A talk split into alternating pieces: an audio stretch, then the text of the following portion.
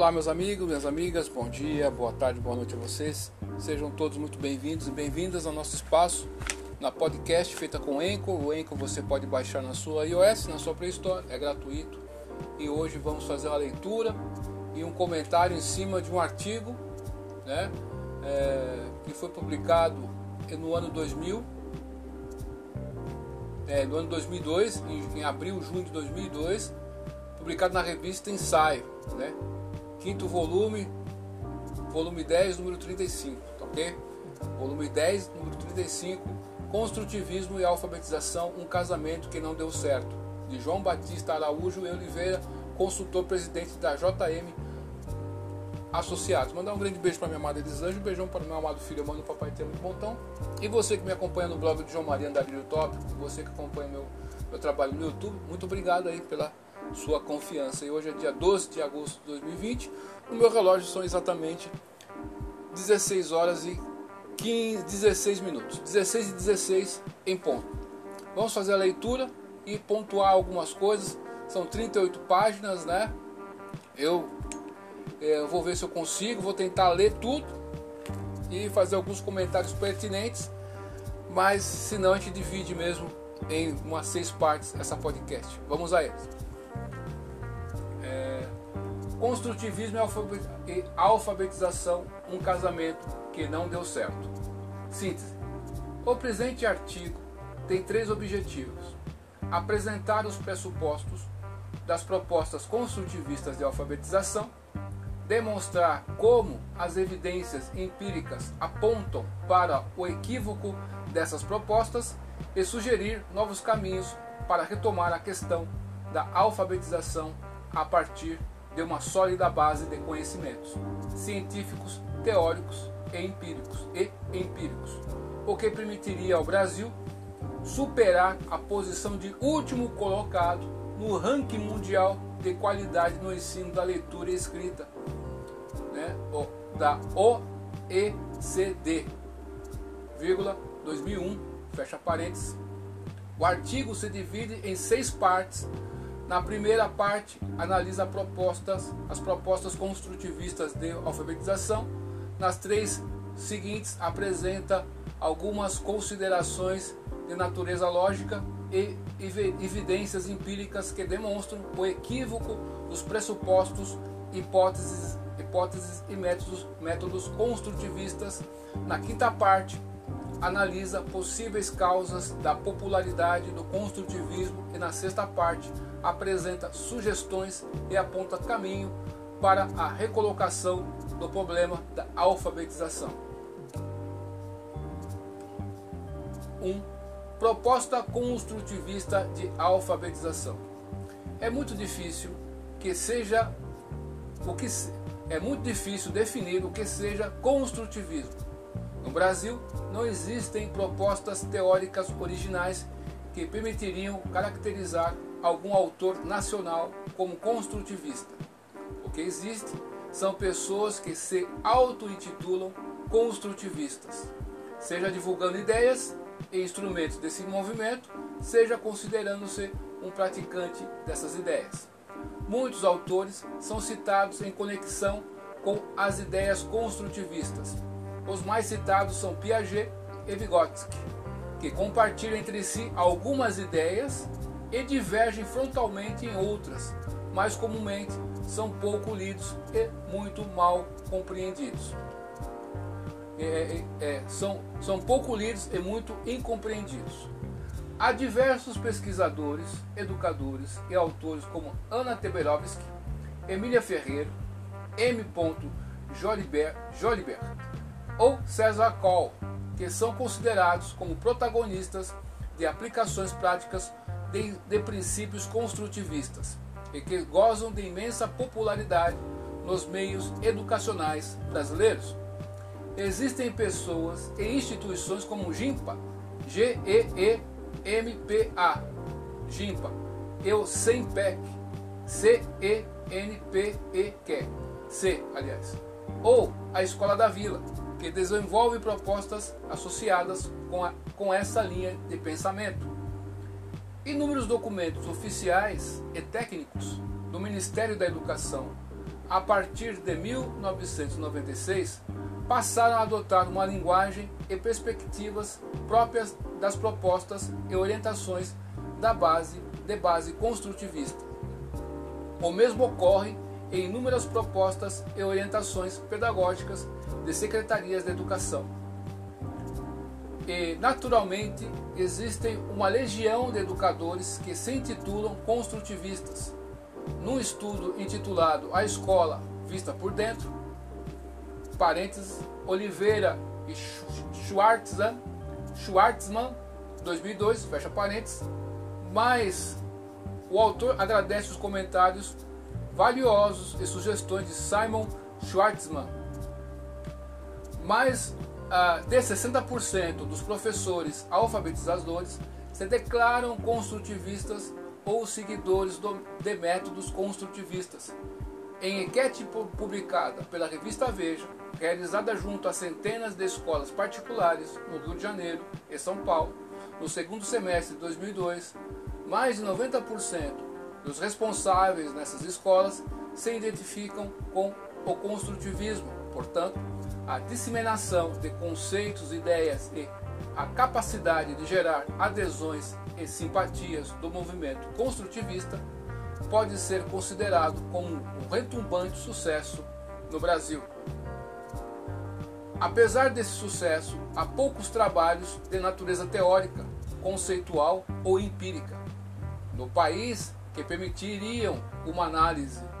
É, apesar desse sucesso, há poucos trabalhos de natureza teórica, conceitual ou empírica no país que permitiriam uma análise objetiva do que seria o construtivismo, tanto do ponto de vista conceitual quanto do ponto de vista operacional.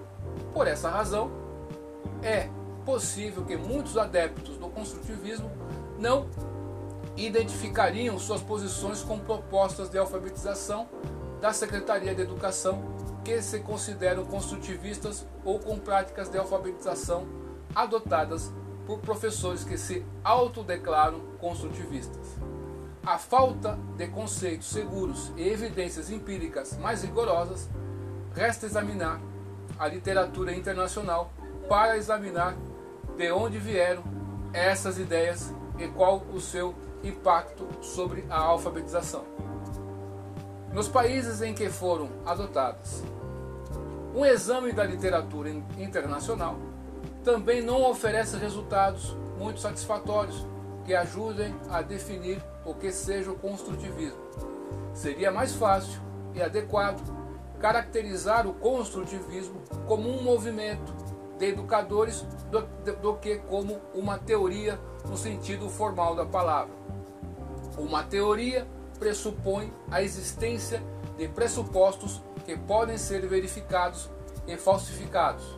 Se houver evidência contrária, isso não ocorre com muitos dos pressupostos construtivistas que, como analisado na seção 2, ou são apresentados como verdades de fé, por exemplo, a criança constrói seu próprio conhecimento, ou são apresentados em tal nível de generalidade que ninguém poderia discordar, como importância da leitura a respeito ao nível de desenvolvimento do aluno, ou a necessidade de prover materiais interessantes de leitura.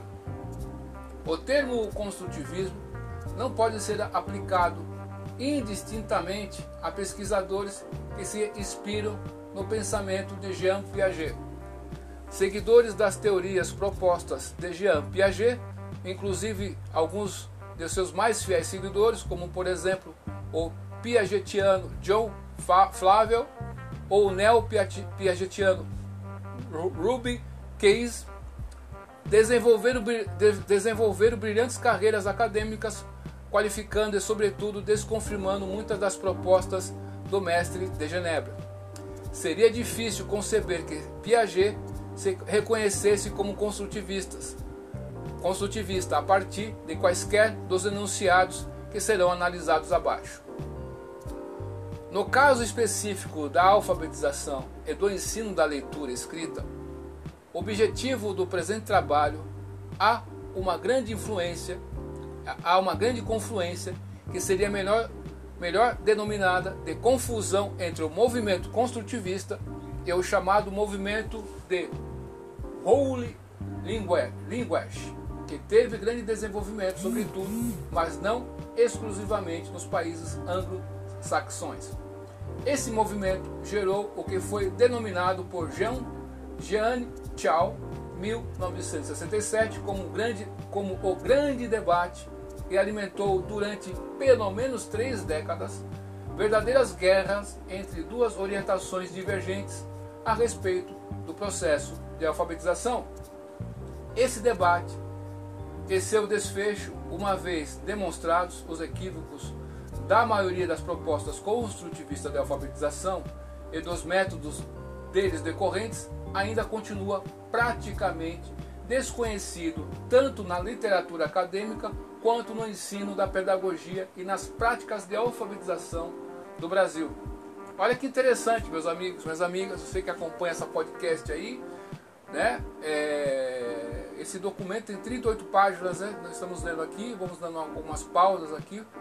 É, então, esse movimento aqui gerou o que foi denominado por Jeanne, G-E-A-N-N-E-S, aliás, C-H-A-L-L,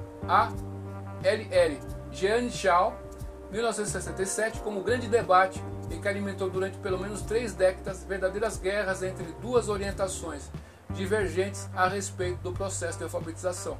Então o autor está falando que aqui no Brasil não, não, se tem isso.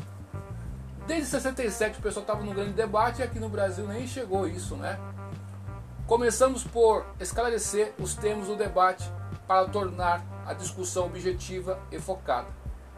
Bergeron, 1990, realizou um levantamento da literatura sobre construtivismo aplicado à alfabetização e identificou em 64, 64 artigos um vasto conjunto de definições que variam desde um enfoque, desde um enfoque da filosofia, orientação, teoria, orientação, teoria, programa, currículo, perspectiva em educação, até uma atitude mental. Em nenhum artigo ele encontrou uma definição ou referência à origem desse termo. No entanto, ele identificou diversos aspectos comuns a essas definições em ordem de importância. Ler é construir sentido a partir de um texto. Ensinado, ensino centrado no aluno, empoderamento dos professores, integração curricular, leitura compreendida como um fenômeno natural, igual à aprendizagem da fala. Com base no que viu, Bergeron, as parênteses, O.Op.Cit.P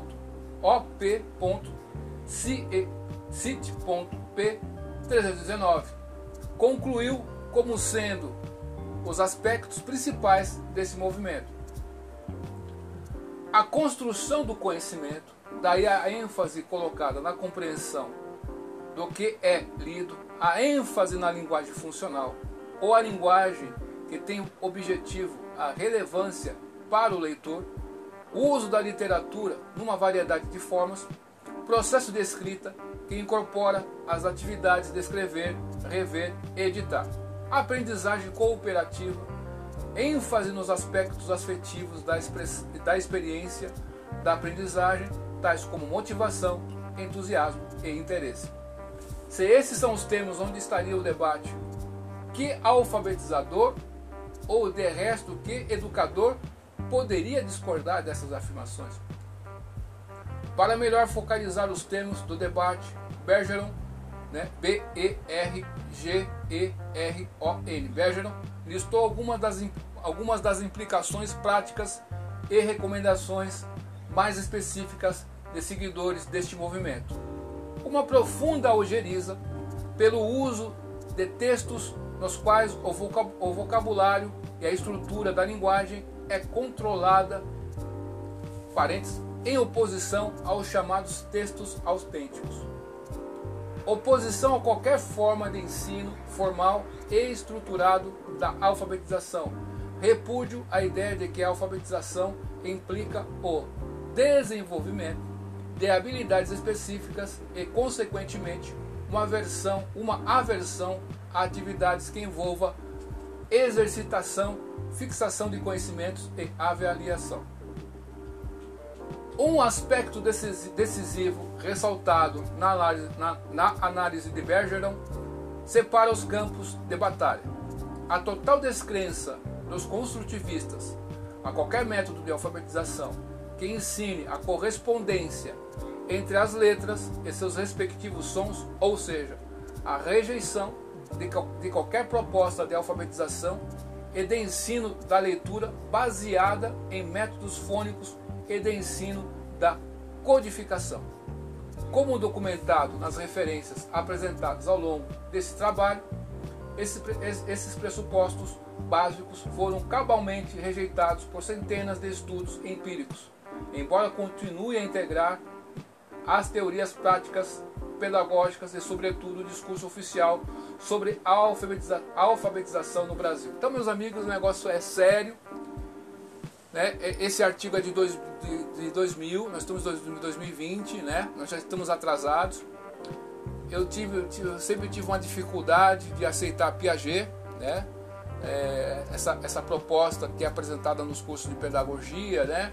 É, dos cursos aí de normal superior na época também, né? Nos cursos de alfabetização, de magistério, tem uma dificuldade de acertar é, é, é, esse termo aí, construtivismo, na alfabetização e o, e o método que eles usam, né?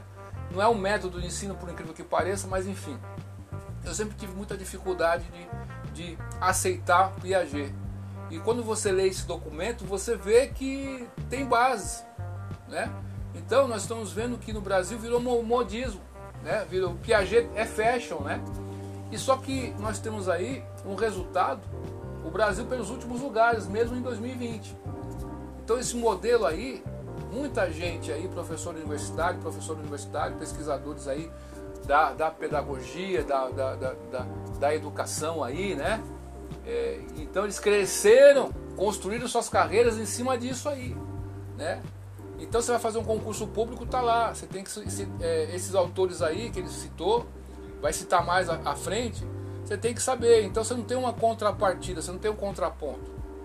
E a ciência é feita do, do, do contraditório. Você tem pesquisas empíricas, né? Então é muito triste isso. E você, meu amigo, minha amiga que acompanha nosso trabalho aqui, nós estamos, esse artigo eu publiquei já tardiamente no meu blog em 2009, 2008, 2009 mais ou menos. Não lembro mais. Então já tem uns 12 anos que ele, que ele está lá, né? Então já tá, tá já publiquei tarde demais é, é, é, essa publicação. E nós estamos dando ela aqui em 2020 e os resultados não melhoraram. Então tem muita gente que dá discursinhos aí sobre a avaliação, seguindo essa característica aí né? Baseados em Piaget e outros demais aí. Enfim, né? Continuando aqui, né? Um exame mais detalhado, de algumas das afirmações dos seguidores dessas correntes poderá esclarecer o debate. Dividimos a discussão em três partes. Primeiro, analisamos três pressupostos teóricos do construtivismo. E a construção do conhecimento 2. 1. Um, a construção do conhecimento. 2. A possibilidade de ensinar. 3. O que significa alfabetizar. Depois discutimos as duas hipóteses centrais da proposta construtivista. Primeiro, a hipótese da aprendizagem da leitura escrita como um fenômeno natural. E dois, a necessidade ou não da consciência fonêmica e de decodificar letras e fonemas. Esta é seguramente a questão mais controvertida no ensino da alfabetização e também o que foi mais pesquisada, sobretudo nos últimos 30 anos. Por fim, discutimos a evidência empírica a respeito das aplicações práticas do construtivismo em sala de aula. O artigo e suas conclusões demonstram a falta de sustentação conceitual à teoria e empírica do movimento construtivista. As evidências e conclusões aqui apresentadas se limitam às propostas e aplicações construtivistas à alfabetização no senso estrito e ao ensino da leitura escrita. é possível que as afirmações aqui contidas se apliquem a outras inferências e aplicações do construtivismo e a outros níveis, níveis e tipos de ensino. Mas este não é o propósito desse trabalho. Então, meus amigos, minhas amigas, acabamos aqui a primeira parte, né, das seis partes que contém esse documento, né? E deu 20 minutos aí. Enfim, vamos dar uma pausa aqui. E esse é o volume 1, tá ok? Você que acompanha nós, que acompanha nós, desculpa. Você que acompanha a gente aí, nós estamos no, Spotify, estamos também no Deezer, na Rádio Public Podcast. E estamos aí chegando nessas, nessas plataformas e no blog também essa, essa publicação do, do, do, da podcast do Enkel vai ficar disponível ali no blog. Então, o que, que eu vou fazer? No blog, eu vou deixar a parte que eu li lá para você. Para você ter a referência ali. Quando acabar tudo isso aqui, né? Eu vou pegar as referências ali do autor e colocar no blog também. São referências de autores internacionais que a gente precisa, nós amigos, minhas amigas, você que, você que se considera, porque uma coisa é você fazer um curso é, é, é, é, é de pintor, de artes, né? Ser um artista mesmo, com gabarito, aí leva um tempo, né, meus amigos? Tem, tem pessoas que têm um dom. Então você fez o um curso de pedagogia, você é um pedagoga, pedagogo, parabéns para você, se você conseguiu ali, né? Parabéns. Mas para você ser considerado um pedagogo mesmo, você tem que conhecer com profundidade as coisas e assuntos relativos à educação. Infelizmente, no nosso país, nós temos um ciclo vicioso de certos autores e autoras que só ficam naquele ciclo. E você tem que furar essa bolha aí. E esse autor está propondo isso, trazendo documentos aí para você e análise aí para você tirar as suas conclusões. Tire você as conclusões. pedagogo é aquele que estuda educação. É o cara que vai falar sobre educação com propriedade. É o cientista da educação também, por que não? É o filósofo da educação. O pedagogo é o filósofo da educação. O que é o filósofo da educação? Ele vai analisar e vai fazer inferências mesmo. A educação desse país, para onde está indo? O pedagogo, a pedagoga, ele vai analisar, ó, os números estão apontando que a educação do nosso país está seguindo um rumo errado.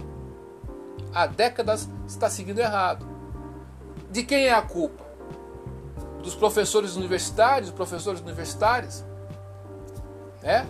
Então, porque esse pessoal que está preparando os futuros professores. Então, tem professor e professora que abraça essas concepções construtivistas e não consegue ter outra visão. Então, a linha de trem, uma vez o monge Hare Krishna me deu esse exemplo, a linha do trem são duas. Você não consegue manter um trem no trilho se tiver só um trilho, meu amigo. Essa caminhada que você faz só com trilho é perigosa. E você tem que descortinar tudo isso aí. Eu tenho fé em Deus que eu vou ver uma pessoa que eu amo de paixão. Tenho fé que vai se tornar uma grande pedagoga. Eu tenho essa fé dentro do meu coração. E eu estou sempre orando para isso, né? E vamos ver se dá certo aí. Eu tenho a felicidade de ter três, três pessoas que é da família que eu conheço, né? Que se tornaram grandes pedagogas aí, né? E essas pessoas aí estão dando a sua contribuição. Eu quero que você, meu amigo, minha amiga, que está fazendo pedagogia, dê a sua contribuição e tente furar, infelizmente, tem que furar esse ciclo aí de certos, de certos autores, certos pesquisadores. Infelizmente, está lá nos concursos públicos, tem esses autores, né? Mas se você estudar com profundidade, outro conhecimento e confrontar com esse que é apresentado, você vai ver que é derrotado.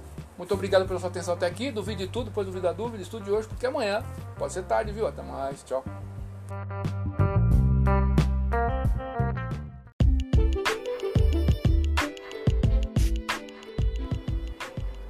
Olá, bom dia, boa tarde, boa noite a vocês, meus amigos minhas amigas. Sejam todos muito bem-vindos e bem-vindas ao nosso espaço, o blog de João Maria Davi Tópico Seu, blog Santo Nome. Você, pai, mãe, curioso, educação, aluno, aluna, professor, professora, sejam aí todos muito bem-vindos e bem-vindas tomar um pouquinho de café, né? Você que acompanha nosso trabalho há muito tempo, muito obrigado pela sua confiança. E gostaria de mandar um grande beijo para minha amada Elisângela, um beijão para o meu amado filho, mano, papai te ama de montão. E dando aí continuidade à nossa leitura nessa podcast aqui, que tem muitas pessoas que gostam de podcast, estão lá limpando a casa, ouvindo a podcast. Estão trabalhando nas ruas aí, ouvindo a podcast. Estão limpando a cidade, ouvindo a podcast. Enfim, você pode, não precisa parar de fazer o que você está fazendo para ouvir a podcast. E hoje é dia 14 de agosto de 2020 e no meu relógio são exatamente 19 horas e 10 minutos em ponto. É um artigo científico feito em 2002 pelo João Batista Araújo Oliveira, consultor presidente da JM Associados. Né? Ele fez esse artigo na revista Ensaio, volume 10, número 35, de abril junho de 2002, e trata do alfabetismo, ah, construtivismo e alfabetização, um casamento que não deu certo. Temos a primeira parte, a, a proposta construtivista de alfabetização. Lemos o que ele pretende com esse artigo, né? É muito bom esse artigo. Eu espero que você, minha amiga, meu amigo que está fazendo pedagogia aí, você que fez magistério, está fazendo magistério, tem pessoas que estão aí, tem lugares que né, o Brasil é grande ainda ainda se faz o magistério, né? Eu acho que não deveria se acabar com o magistério, mas enfim, vão acabar com o magistério. Deveria se continuar esse curso de magistério ou técnico magistério, ao meu modo de ver, né? A, a, a situação. Enfim, é, então a você que, que que, que faz esse tipo de, de curso, pedagogia normal superior, não tem mais, né? Muito mais agora, não tem mais normal superior, mas enfim, você que é da área da educação, da alfabetização, é um assunto muito importante para você, né? E ele aqui vai descortinando essa, esse lobby que o pessoal faz, é, o pessoal acadêmico aí, os professores aí, é, ele vai descortinando, vai desmontando todo por, é, por argumentos, né? dele e dos livros que ele leu, que ele cita aqui nesse artigo que tem 38 páginas. Lemos a primeira parte, são seis partes, vamos para a segunda. A segunda parte começa lá na página 6 e vamos a ela, é, na página 5. Dois, pre três pressupostos teóricos do construtivismo. Primeiro, a construção do conhecimento. O termo construção do conhecimento embora politicamente correto, é desprovido de validade filosófica e utilidade científica no domínio da psicologia cognitiva, tanto que é raramente usado em textos científicos ou mesmo nos livros de textos universitários da maioria dos países industrializados, nos quais se origina o maior esforço de produção científica. Do ponto de vista filosófico, Afirmar que cada pessoa constrói o seu próprio conhecimento equivale a anular a própria possibilidade do conhecimento e a possibilidade de compartilhar esse conhecimento através da linguagem. Esse instrumento desenvolvido pela humanidade, pela humanidade para compartilhar sentidos comuns, no extremo, a afirmação de que todo conhecimento é idiosincrático se enquadra, se enquadra na equivocada posição filosófica conhecida como solipsismo. Solipsismo quer dizer você por você mesmo, né? Você se garante, mais ou menos isso. É correto afirmar que todo conhecimento é elaborado individualmente, que cada pessoa elabora a estrutura a seu modo, os estímulos que recebe do meio ambiente, mas isto é uma verdade que se aplica a todo tipo de experiência. Dançar, escutar música, ver o pôr do sol, aprender física. Cada um de nós vivencia e interpreta diferentemente as coisas. O que acontece em nosso cérebro só acontece em nosso cérebro. Nesse sentido, é um fenômeno único como cada pessoa constrói a sua apendicite, o seu câncer ou o seu estado de vigor atlético. Interessante esse ponto, bacana.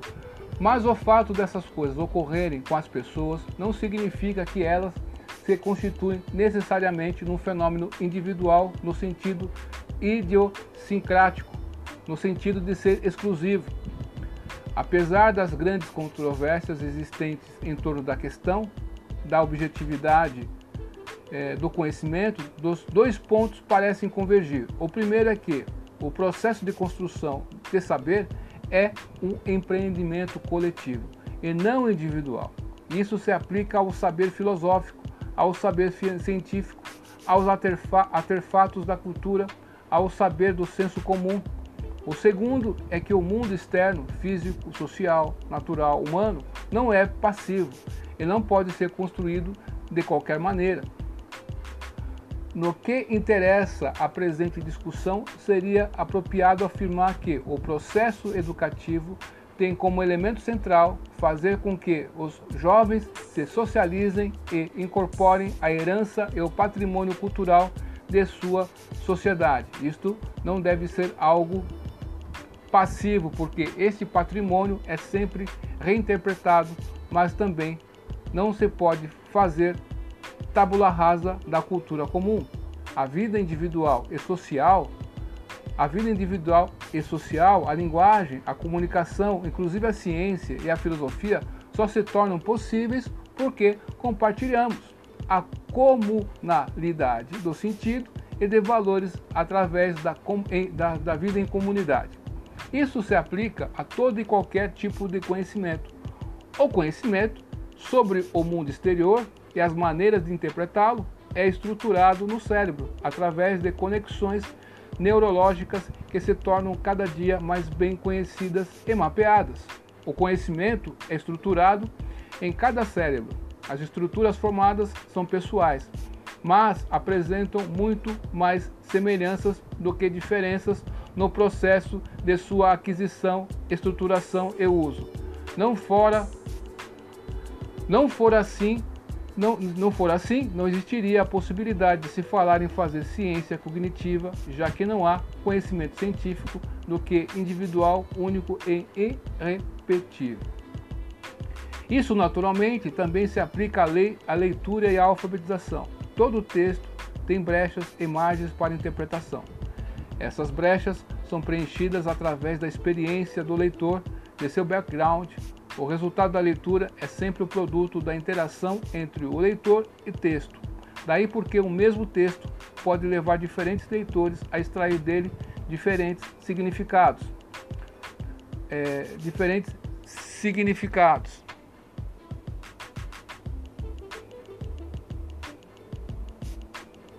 Deixa eu ver aqui.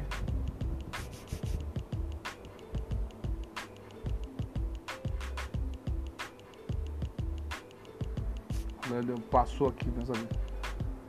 Aqui, ó. Deixa eu ver aqui. Diferentes significados, né? Paramos aqui, ó. Deu um aperto aqui, foi.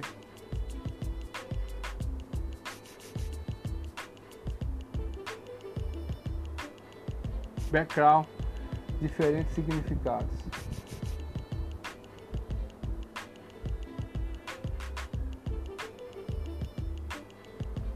Isso também se aplica à leitura e à alfabetização. Todo texto tem brechas e margens para interpretação. Essas brechas são preenchidas através da experiência do leitor, desse background. O resultado da leitura é sempre o produto da interação entre o leitor e o texto. Daí porque um mesmo texto pode levar diferentes leitores a extrair dele diferentes significados. Mas isto significa apenas que, embora cada um de nós faça sua leitura individual de um texto, existe uma comunalidade de sentido. O texto deve comunicar um sentido que é comum a todos os leitores. Podemos atribuir uma moral diferente a uma fábula de La Fontaine, mas não podemos retirar a moral das fábulas ou substituir a nossa pela moral do autor. Uma coisa é decodificar o que está escrito, inclusive dentro do contexto e das circunstâncias do autor, e isso se aplica a qualquer texto Outra coisa é a compreensão e interpretação que é relativa às experiências do leitor. Torna-se óbvio que, do ponto de vista lógico, filosófico e científico, que o termo construir conhecimento não pode referir-se a um relativismo absoluto. Seja em relação à aprendizagem, tudo o que aprendemos seria relativo à nossa forma pessoal de aprender. De modo geral, seja referente à verdade idiosincrática de cada texto, só existe o texto que, seu, que eu leio e cujo significado, isto é, cuja interpretação e sentido eu construo. Isso simplesmente não faz qualquer sentido. Resta, portanto, a possibilidade de uma interpretação branda do termo. Construir conhecimento é apenas um neologismo inventado pelos pedagogos para substituir os termos clássicos e usuais da psicologia da aprendizagem e da psicologia cognitiva. Tais como aprender, atribuir significado, aprender com compreensão, aprendizagem ativa ou participativa, elaboração mental, etc. Se, é, se essa for a intenção do termo construir conhecimento, resta indagar se teria qualquer utilidade como construto teórico e caso tenha, que vantagens teria em relação aos termos usuais da ciência cognitiva? É o primeiro argumento que ele usa sobre essa questão de cada pessoa constrói seu conhecimento. Isso é muito clássico dentro do construtivismo de Piaget, o pessoal que acha que domina Piaget, né? E também de Piaget mesmo. 2. A possibilidade de ensinar ninguém ensina nada a ninguém. Essa afirmação, a essa a afirmação construir conhecimento é comumente associada a uma outra afirmação de base construtivista: ninguém ensina a ninguém. A frase chavão completa é: ninguém ensina ninguém, o aluno constrói o seu próprio conhecimento. Daí a preferência construtivista pelos métodos, métodos ditos socráticos, a validade da segunda parte da proposição já foi descartada na sessão anterior. Examinemos as implicações da primeira. Nada mais oportuno e instrutivo do que o diálogo de Meno, em que o personagem Sócrates tenta qualificar o menino escravo para que ele possa tornar capaz de demonstrar algum conhecimento sobre geometria. Tomar um pouco de café? Cabe inicialmente uma pergunta: por que o personagem Sócrates usou exemplos de geometria euclidiana? Parênteses, que estava sendo elaborado por essa época e não teria usado conhecimentos da geometria não euclidiana, que ainda não havia sido produzidos pela comunidade científica, fecha parênteses.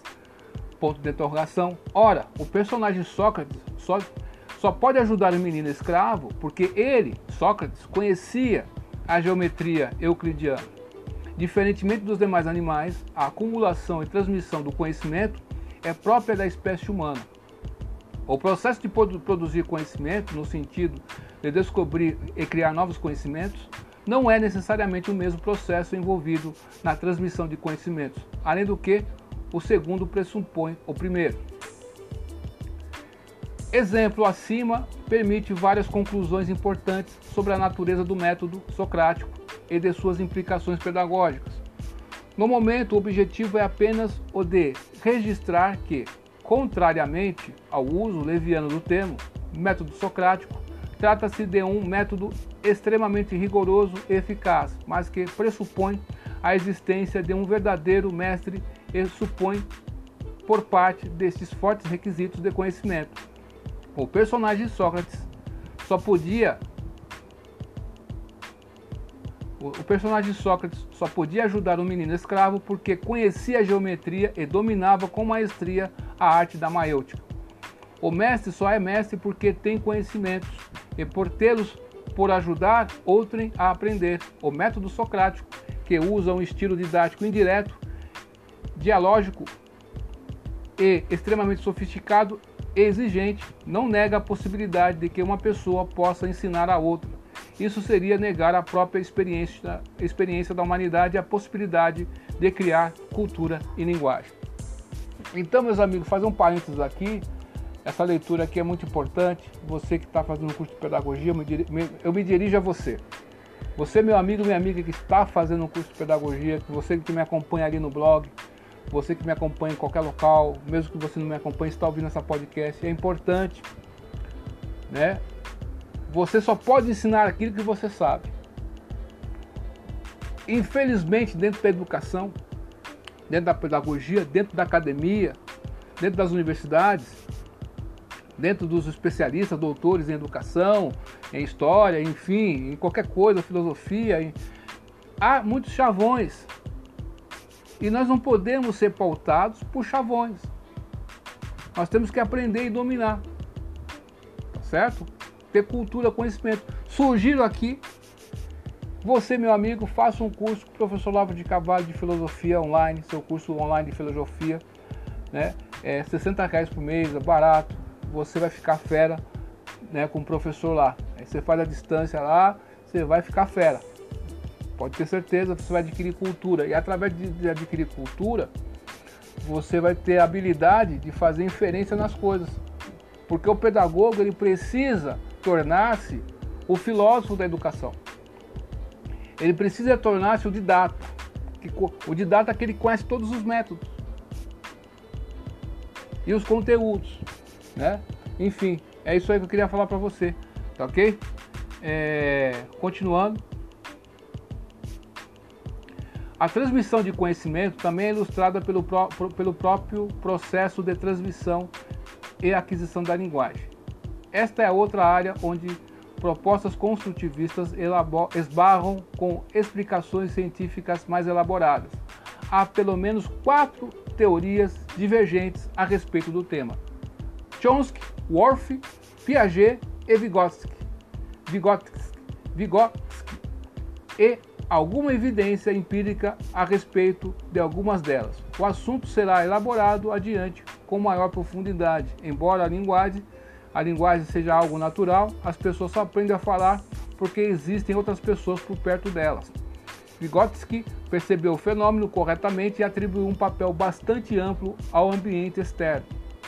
Recentes descobertas da neuro, neuro particularmente as, da neuro, particularmente as realizadas nas últimas décadas, parecem sugerir que não são apenas as crianças que nascem com uma programação neuronal que lhes permite aprender a ler, mas também pessoas que, com elas interagem também foram programadas para reagir de certas formas às provocações e interações linguísticas das crianças e dessa forma ajudá-las a desenvolver a linguagem. Ou seja, a biologia não apenas tornou possível o desenvolvimento natural é, da linguagem nas crianças, mas equipou os adultos com mecanismos que lhes permitam responder de formas extremamente padronizadas, estruturadas e previsíveis que favoreçam esse desenvolvimento. O papel do interacionismo é crucial, mas opera de forma diferente da imaginada por Leo Vygotsky. Como afirma, como, como afirmar que ninguém ensina ninguém? A própria experiência histórica da humanidade também comprova não apenas a possibilidade, mas as vantagens do ensino. Imagine quantos milênios a humanidade levou para descobrir que ervas eram ou não venenosas e a utilidade de transmitir esse conhecimento de forma organizada. Um exercício de lógica elementar permite sintetizar essa discussão escapar da lógica do absurdo, que caracteriza esse tipo mais usual e difundido de discurso, discurso construtivista. Um dos conceitos mais interessantes derivados das concepções pedagógicas de Vygotsky, 1978, é o conceito de Zona de Desenvolvimento Proximal, ZDP. Ele observou que as crianças aumentam muito seu desempenho quando ajudadas por adultos. A ZDP consiste na diferença entre o que uma criança pode fazer sozinha e o tanto de ajuda que, de, de que necessita. A função do adulto é identificar o nível de ajuda necessária e apoiar a criança que seja servir de andaime para que ela progrida. Seria difícil inferir dessas informações que ninguém ensina nada a ninguém e que a criança vai construir seu próprio desenvolvimento ou conhecimento. O conceito de ZDP foi adotado por diversos, diversos seguidores de Vygotsky e encontra eco na psicologia cognitiva. Bodrova e Leong, Bodrova e L-E-O-N-G, Leong, 1996, Os, Os, Oswang et alia 1992, Plesley et al., 1996. As pesquisas de Ausubel, em particular, reforçam a importância das, de estratégias adequadas de apoio para que a criança possa aprender. Fry, 1992, acentua a importância de calibrar o nível de intervenção de acordo com a necessidade da criança. Becker e Weasley 1995, observam a variedade de estratégias de apoio em diferentes culturas. Brunner, 1983, demonstra como diminuir a quantidade de apoio em função do desenvolvimento da autossuficiência do aluno. Com base nessas ideias, autores como Norris e Hoffman, 1990, apresentam um contínuo de esforço, enfoques que vão desde uma assistência mínima à criança, perguntas abertas, troca de opiniões entre adultos e crianças, mero encorajamento, até atividades instrucionais extremamente detalhadas. O que podemos aprender da apresentação dessas evidências? O que, é, o que podemos aprender da apresentação dessas evidências? O autor faz essa pergunta. Numa primeira hipótese, poderíamos dizer que, pelo menos, o socioconsultivismo não endossa a ideia de que ninguém ensina a ninguém. Apoia apoiar, colocar andaimes ou prover instrução específica, dependendo da necessidade, refutariam essa hipótese. Ou seja, tudo indica que Vygotsky e ou seus seguidores afirmaram algo que foi entendido corretamente por um conjunto de pessoas que comunicaram corretamente essa informação a outros. Ou seja, todos construíram o entendimento do conceito de zona de desenvolvimento proximal, ZDP, de forma muito semelhante, permitindo inclusive o teste empírico de sua validade em números férteis e interessantes aplicações. Inumeráveis férteis e interessantes aplicações. A construção do conhecimento, tanto no seu processo quanto em seus resultados, não é algo idiosincrático ou não é algo tão indiciocrático quanto postulam determinados construtivistas.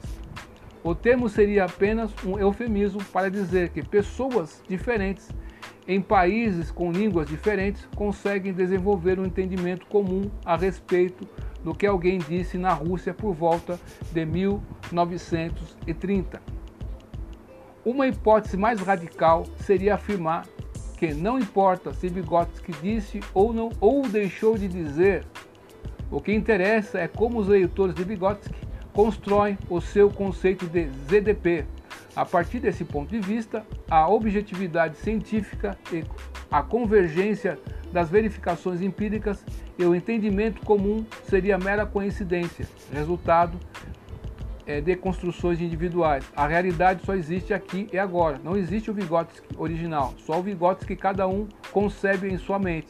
Imagine se os cirurgiões e pilotos de avião fossem educados a partir desses conceitos de aprendizagem e transmissão do conhecimento, estaríamos ferrados, hein? Fala sério. Portanto, a não ser que se trate de uma afirmação de caráter vago em geral, dizer que ninguém ensina nada a ninguém, a criança constrói seu próprio conhecimento, é uma frase não apenas equivocada, mas desprovida de qualquer utilidade conceitual ou prática. Terceiro, terceiro argumento. O que significa alfabetizar? A história da escrita tem aproximadamente 20 mil anos. Iniciada com os pictogramas das cavernas, há cerca de 5 mil anos os sistemas ideográficos da escrita, de escrita sofreram uma evolução que sofreu, que ocorreu de forma mais ou menos simultânea na China, na forma de ideogramas, e entre os povos sumérios através da escrita cuneiforme. Esta outra por sua vez, deu origem aos sistemas silabários ou silábicos, ainda característicos dos sistemas escritos no Japão, por exemplo. Os hierógrafos no Egito se desenvolveram há cerca de 4 mil anos e progressivamente adquiriram uma conotação silábica mais do que pictográfica. O comércio internacional facilitou a disseminação desses símbolos. Os fenícios, por, por primeira vez, desenvolveram um sistema de escrita composto por 22 sílabas, incluindo combinações de vogais e consoantes e, dessa, e, de, e de consoantes separadas. Por volta do ano 1000 a.C., os gregos que haviam importado a escrita fenícia superaram algumas das limitações dessa escrita e introduziram um sistema escrito verdadeiramente alfabético. Pederson, P-E-D-E-R-S-E-N, Pederson, 1959 Wakinin. O-U-A-K-N-I-N.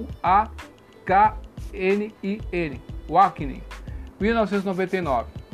A palavra alfabeto deriva das duas primeiras letras do sistema grego, alfa e beta. Alfabetizar em todas as línguas, em todos os tempos, incluindo os tempos atuais, significa originariamente aprender a usar o alfabeto para escrever e ler. Alfabetizar significa saber identificar sons e letras, ler o que está escrito, escrever o que foi lido ou falado e compreender o sentido do que foi lido ou escrito. A invenção do alfabeto sempre foi saudada com entusiasmo. Inventar o alfabeto constitui-se num formidável esforço de atribuir um valor sonoro às suas representações gráficas independentemente de seu significado. Uma revolução copernicana em relação aos ideogramas, em que cada ação, objeto, tinha apenas uma representação, a complexidade do sistema alfabético. É uma possível razão pela qual a humanidade levou tanto tempo para desenvolvê-la. Gelb GELB, GELB 1952. Ponto. Embora todos celebrem o alfabeto, as virtudes da leitura, um dos aspectos mais combativos pelos construtivistas, é a ideia de ensinar às pessoas exatamente essa extraordinária conquista da humanidade, a correspondência entre as letras e sons, tornando desnecessário o, tra o trabalho, uso e atenuante memorização de milhares de símbolos os construtivistas que adotam essa postura condenam seus alunos a refazerem sozinhos essa complexa e multimilenar caminhada da humanidade utilizando métodos que de resto nada tem de socrático. Interessante, o autor aqui ele vai pontuando, ele volta atrás ali e fala, ele explicou sobre o socrático, o que quer dizer socrático. Então ele está mostrando aqui que o que estão fazendo hoje não é nada socrático. Então a humanidade levou tanto tempo para construir o alfabeto e você quer que o aluno sozinho faça o, o, o que a humanidade levou quanto tempo para fazer. Não é lógico. É como se quisesse reinventar a roda. A roda não está legal, vamos inventar uma roda diferente aí que seja melhor que a roda. É isso que eles estão fazendo. Né? E você quer ensinar alguém a andar de bicicleta sem ensinar a pessoa a andar primeiro. Você tem, a pessoa tem que ter estrutura para aprender a andar. Depois você ensina a andar de bicicleta. Mas o que estão fazendo você tem que fazer um esforço para andar de bicicleta. Então, tudo ao contrário, não é científico. E a gente vê supervisores de ensino aí, coordenadores pedagógicos, é, professores, professoras, univers... cientistas da educação, doutores em educação, doutores em não sei o que mais em psicologia, doutores em não sei o que filosofia da educação, filosofia, falando tanta absurdidade, a gente é obrigado a ouvir esses caras ok? Então, o autor está mostrando aqui que o que está fazendo, o que está sendo feito está errado. E os números nos mostram isso, meus amigos. Tá compreendendo? Então, você tem que ensinar o fonema, a sílaba, enfim, você vai ter que fazer isso. No primeiro momento, poderia se supor que trata-se de uma mera questão de postura metodológica diante do ensino da língua uma mera questão de ênfase. É provável que muitas pessoas se identificam com o construtivismo não chegam ao radicalismo de prescrever, proscrever totalmente né, o ensino da associação entre letras e sons. Trata-se-ia nessa versão, nessa versão mitigada, apenas de uma ênfase maior atribuída pelos construtivistas à semântica, à compreensão ou construção do sentido. Os demais níveis de organização da linguagem que subjazem à semântica, tais como o nível fonológico, ortográfico, morfológico, sintático, simplesmente não seriam considerados importantes, mas aparentemente não se trata de mera questão de ênfase ou apenas de dúvida metodológica. O termo alfabetização, como tantos outros, tornou-se politicamente carregado e as posturas construtivistas relativas ao conceito de alfabetização não se limitam a questões da natureza metodológica, que de resto podem ser dirimidas empiricamente, como faremos na sessão posterior. Elas são partes de um contexto social-cultural mais abrangente. Palavras são meios para comunicar e formar comunidades de sentido, mas também são armas para guerras e instrumentos para dividir desde o tempo dos romanos. O termo alfabetização carrega, carregava dois sentidos: a capacidade de ler e escrever de um lado e a conotação de ser educado, de outro. Trata-se de aspectos diferentes que precisam ser entendidos devidamente. O argumento construtivista de que reconhecer palavras no sentido mais elementar da alfabetização utilizado desde os tempos dos romanos não é o mesmo que ler, já que ler implica compreensão. Merece consideração, ou seja, será que as pessoas que aprendem primeiro a ler para depois compreender compreendem menos? Diversos estudos empíricos, aquele, aqui o autor está mostrando esses estudos, ele vai deixar aqui no final um referencial que ele usou bibliográfico, meus amigos, que é maravilhoso. Boa parte está em inglês. E a gente tem que começar. Não tem jeito, meu amigo. Você quer dar sua contribuição, se tornar um pedagogo, uma pedagoga de primeira, você vai ter que aprender o inglês ou o espanhol. Você vai ter que ler outros livros de pessoas que, que falam ao contrário desses autores que são tão consagrados no Brasil. Aí você, no embate das diferenças, você vai chegar no, no, no, você vai melhorar o seu entendimento. É isso que eu posso dizer para você, né? É, o, o argumento construtivista de que reconhecer palavras no sentido mais elementar da alfabetização utilizada desde tempos dos romanos não é o mesmo que ler. Já que ler implica compreensão, merece consideração, ou seja, será que as pessoas que aprendem primeiro a ler para depois compreender compreendem menos? Diversos estudos empíricos demonstram que, ao contrário do que postulam os construtivistas, quem sabe ler direito, no primeiro sentido da palavra, é quem compreende melhor os textos que lê. A evidência é abundante. Alguns exemplos podem ser colhidos em Bradley e Bryant, 1985, Brown e Felton, 1990, Cunningham, 1990, Evans e Carl, 1985, Ratcher, Hull e Ellis, 1994, Iverson e Tanner, 1993, Olisfon, 1993, Paflon, Albert, Carringine e Rascher, 1980, Tanner e Nasdale, 1995. Isso aqui são os estudos desse pessoal que fala sobre isso. A diferença conceitual feita pelos romanos atualmente se traduz em dois termos: alfabetização, saber ler e escrever, e letramento, ser educado. Essa distinção seria útil se servisse para abordar com propriedade o estágio inicial da alfabetização, discutido no presente trabalho de forma distinta dos outros significados que o termo educado possa vir a adquirir.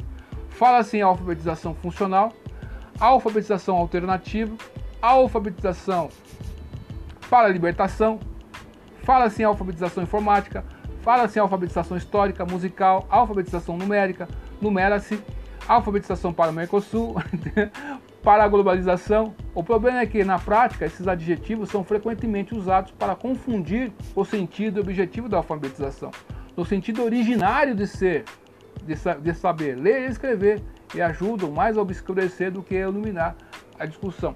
Então, tem muitas pessoas aí, vamos dizer assim, né? com um pobre fundo de conhecimento, que faz um penduricalho para passar por intelectuais, para passar. Estão aí na, na universidade, são doutores, aí, doutoras, né? E eu tive um trabalho que eu tive que fazer uma vez na, na, na, na faculdade, na Unopar, né? Era um trabalho, o trabalho era o seguinte, fazer um resumo, uma resenha do, do de um artigo é, alfabetização científica. Então, qual que é o propósito da alfabetização? Primeiro você tem que aprender a ler escrever.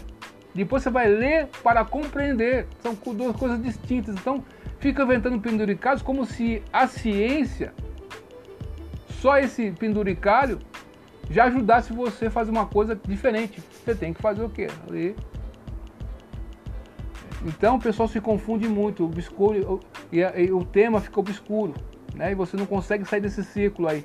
Infelizmente tem uma máfia, vamos dizer assim, dentro da educação. Você não sai de certos autores, você não sai daquele ciclo. Você tem que sair, romper o ciclo, né? Eu tinha muita dificuldade de aceitar o construtivismo, mesmo o Vygotsky que eu já tenho mais tal, mas o mesmo Vygotsky tem uma coisa ali que não, não entra também. Enfim, né? Continuando, Street, 1993, partindo de uma perspectiva etnográfica, propõe o conceito de a nova alfabetização. Segundo ele, não existe alfabetização, mas alfabetizações. A alfabetização é o valor de alfabetizar, só podem ser definidos socialmente. Para ele, haveria tantas alfabetizações quanto os grupos sociais. As ideias de Street, na verdade, abarcam três pressupostos subjacentes sobre a alfabetização que influenciam a cosmovisão dos enfoques aqui discutidos e de seus proponentes. A primeira ideia já foi discutida no interior, o relativismo cultural. Os outros dois conceitos são os de alfabetização social e política, que analisado, analisamos apoiados nas observações e análises de Philip Gogg, 1999. Ponto. A alfabetização social, em seu livro de, de Ethnography e Read, Byron, 1993, pretende dissolver o estereotipo do leitor isolado, mostrando que a leitura se faz sobretudo em grupos sociais. Para ele, o sentido do que seja alfabetizar e a importância de alfabetizar seria matéria a ser negociada em cada sociedade. É difícil negar que a leitura é algo social, da mesma forma que o são os hábitos de higiene ou as conversas que mantemos com outras pessoas sobre os efeitos da aspirina.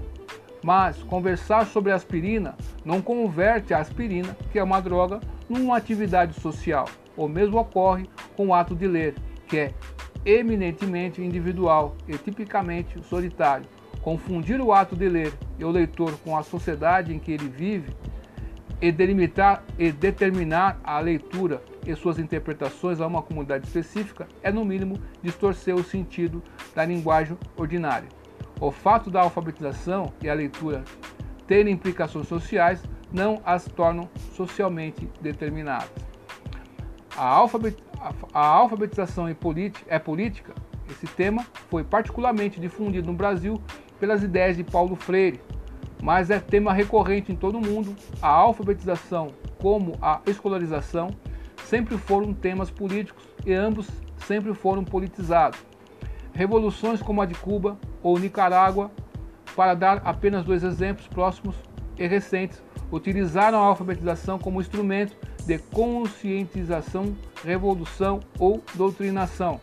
Nessa mesma linha de pensamento da politização da alfabetização, outros autores como Wilinski, 1994, referem-se à palavra escrita como o sistema de comunicação de massas do capitalismo protestante e da classe média, insinuando a implicação de que ensinar a ler equivale a inculcar esses valores, ignorando o fato empírico histórico da utilização da palavra escrita por todas as, as religiões e sistemas políticos e econômicos. Trata-se novamente de, de confusão terminológica. Uma coisa é o uso político da alfabetização, a outra é dizer que a política ou a doutrinação é o objetivo básico e primordial da alfabetizar. Politizar e ideologizar a alfabetização não ajuda nem a alfabetizar, nem a formar cidadãos capazes de pensamento independente e crítico.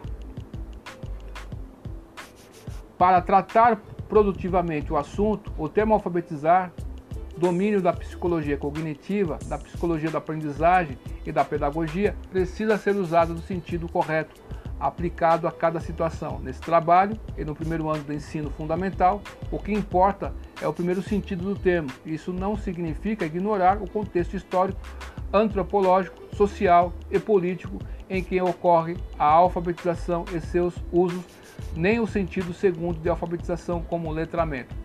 Vou ler aqui, aqui é, é, é, um verbete aqui, meus amigos. Ele, o autor fez aqui, colocou uma observação ele fez nota de rodapé. Felizmente, em Cuba, a primeira edição da cartilha se intitulava La Revolution, o que já permite, permite ensinar as cinco vogais. E Paulo Freire, mais interessado no sentido político do que na pedagogia da alfabetização, felizmente não hesitou em adotar o método global. O método global baseado em palavras-chave para constrangimento constrangimento de construtivistas fleirianos.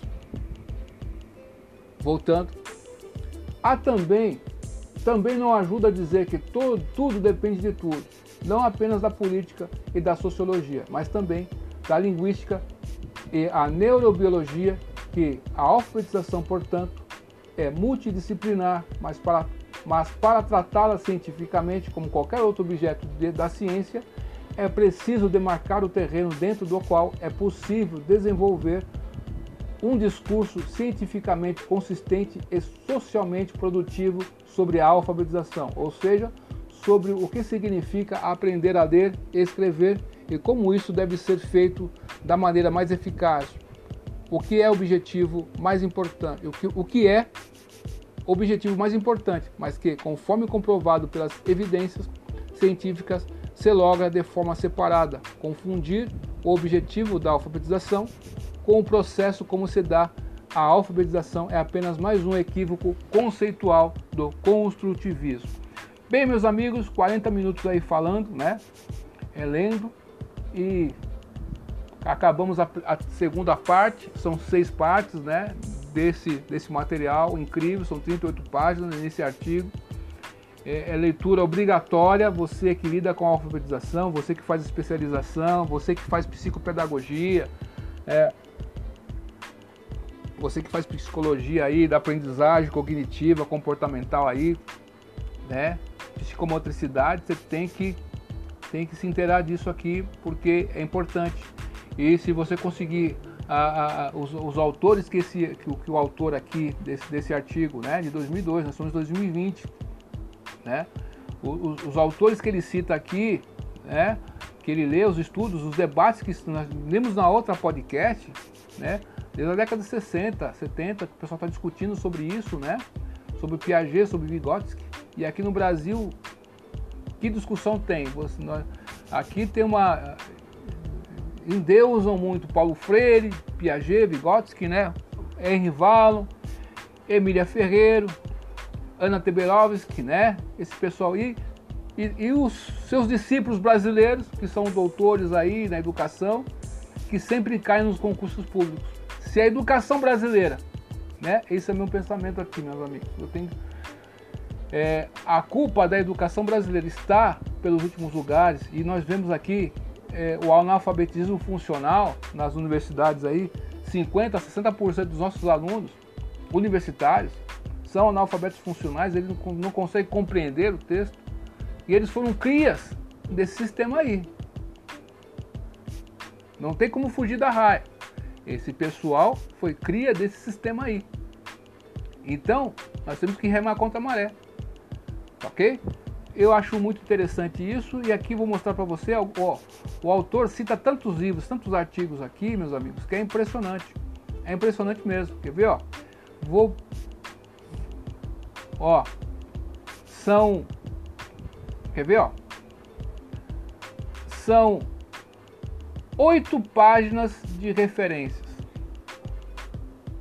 Oito páginas de referências, meus amigos. Oito páginas de referências. Então o autor se debruçou muito, muito, muito sobre isso, né? E o, o, esse João, ele, que o Schurmatzmann Simon, a Escola Vista por Dentro, né? o Instituto Ayrton Senna 2002. Então, é, esse pessoal faz um trabalho belíssimo no Instituto Ayrton Senna, né? E eu, nos, eu acho que pelo trabalho feito, né, esse pessoal deveria conseguir se tornar aí é, é, é, é pessoas que trabalhassem no MEC, lá numa cadeira do MEC ali, viu? Vou falar para vocês, esse pessoal faz um trabalho belíssimo ali nessas fundações. Então, é um artigo que você precisa, meu amigo, minha amiga, você precisa. É, ler esse artigo, fazer uma resenha sobre esse artigo, ler os autores que ele cita no livro, porque os autores que ele cita no livro vai fazer você, só que você tem que aprender inglês, né? Aprender inglês faz parte, não tem jeito aí, você tem que aprender o inglês, nós temos que aprender o inglês, senão a gente vai ficar restrito. Não é como você vai fazer o doutorado, como você vai fazer o mestrado. No mínimo aí o, o, o espanhol, o francês, sei lá também. Uma dessas línguas aí, o alemão, sei lá que você gosta, gente tem que aprender uma língua estrangeira aí para sair desse ciclo aí e conseguir ter essa visão, esse conteúdo profundo. Você vê aqui, ó, é um artigo, não é uma monografia, mas isso aqui traz luz, traz uma contribuição para a educação. É disso que nós estamos falando.